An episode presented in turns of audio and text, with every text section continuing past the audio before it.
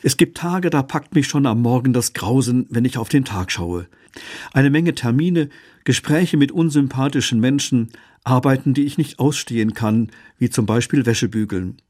Der erste Gedanke, du musst dich besser strukturieren.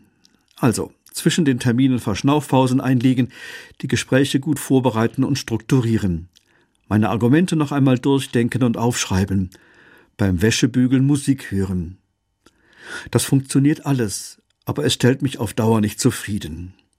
Bei Paul Watzlawick habe ich eine ganz andere Lösung gefunden. Er war Philosoph und hat als Therapeut gearbeitet.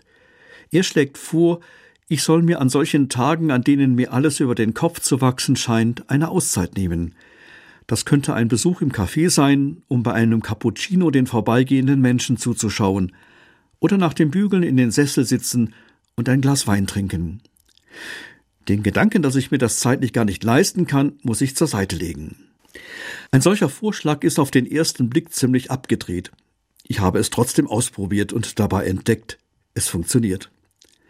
Wenn ein Tag so vollgestopft ist, dann ist mein Kopf zum Platzen voll mit allen möglichen Gedanken und Ideen. Neues hat da kaum noch Platz.